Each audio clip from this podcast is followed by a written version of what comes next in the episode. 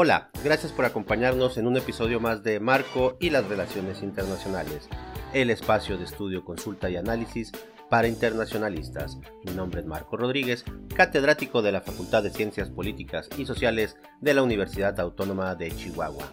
El tema a tratar el día de hoy será el transnacionalismo. Comenzamos.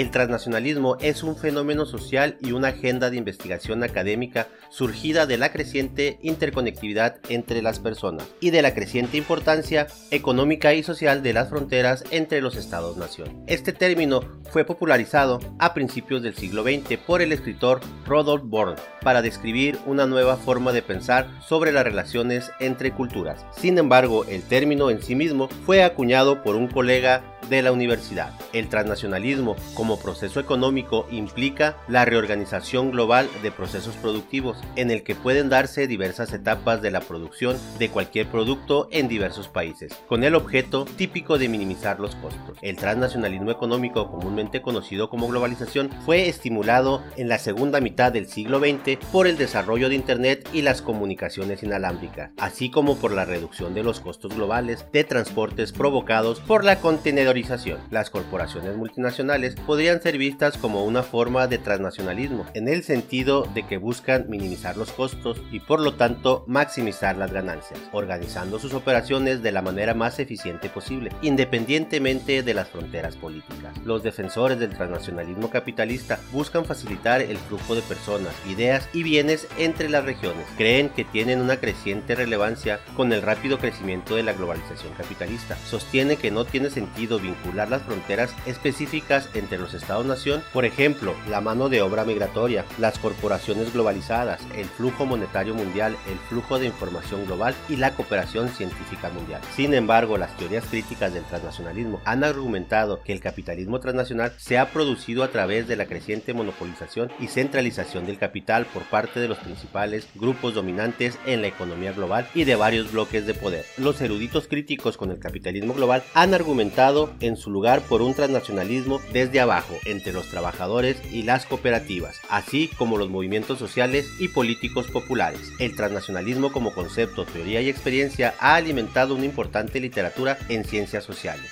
En la práctica, el transnacionalismo se refiere a la creciente integración funcional de los procesos que cruzan las fronteras, o que, según otros, se refiere a las relaciones transnacionales de individuos, grupos, empresas y a la movilización más allá de las fronteras estatales. Individuos, grupos, instituciones y estados interactúan entre sí en un nuevo espacio global desde las características culturales y políticas de las sociedades nacionales. Se combinan con actividades multinacionales y de múltiples niveles emergentes. El transnacionalismo es parte del proceso de globalización capitalista. El concepto de transnacionalismo se refiere a los múltiples vínculos e interacciones que unen a las personas y las instituciones a través de las fronteras de los estados nacionales. Aunque gran parte de la literatura más reciente se ha concentrado en la protesta popular como una forma de activismo transnacional. Algunas investigaciones también han llamado la atención sobre las redes clandestinas y criminales, así como sobre los combatientes extranjeros, como ejemplo de una forma más amplia de transnacionalismo. Algunos han argumentado que las diásporas como los chinos de ultramar son un precursor histórico del transnacionalismo moderno.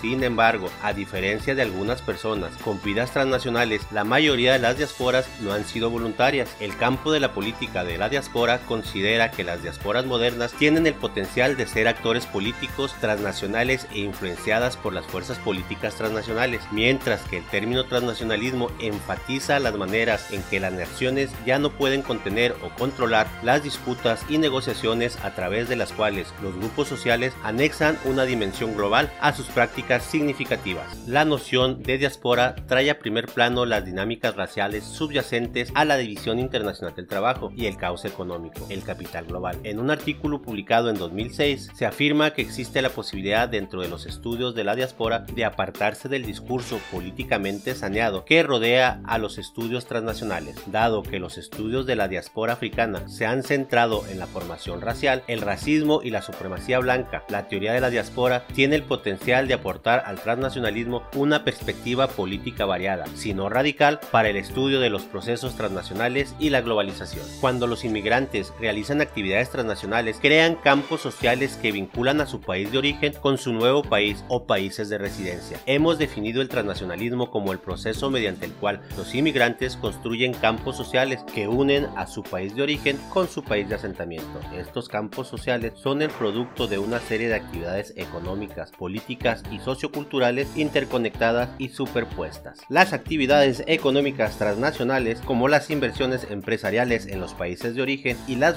monetarias son omnipresentes y están bien documentadas. El Banco Interamericano de Desarrollo estima que en el 2020 los inmigrantes que vivían en Estados Unidos enviaron a sus hogares mexicanos el equivalente a 40 mil millones de dólares en remesas, una cantidad que ronda el 8.4% más que el año anterior, ocupando, de acuerdo al Banco de México, el segundo lugar en ingresos de divisas para el país. Las actividades políticas transnacionales pueden ir desde la pertenencia a partidos políticos en el propio país de origen y la votación en sus elecciones hasta incluso postularse para cargos políticos los estados de América Latina y el Caribe están desarrollando políticas que apuntan explícitamente a sus compatriotas emigrados para fortalecer sus vínculos sociales, económicos, culturales y políticos con el país de origen. En estas políticas hacia emigrantes, la región está a la vanguardia de una tendencia cada mes más global. La investigación sobre América Latina muestra que la extensión de las políticas hacia emigrantes está vinculada a un enfoque en los derechos civiles y los beneficios estatales que pueden pueden influir positivamente en la integración de los países receptores. Los papeles menos formales, pero aún significativos, incluyen la transferencia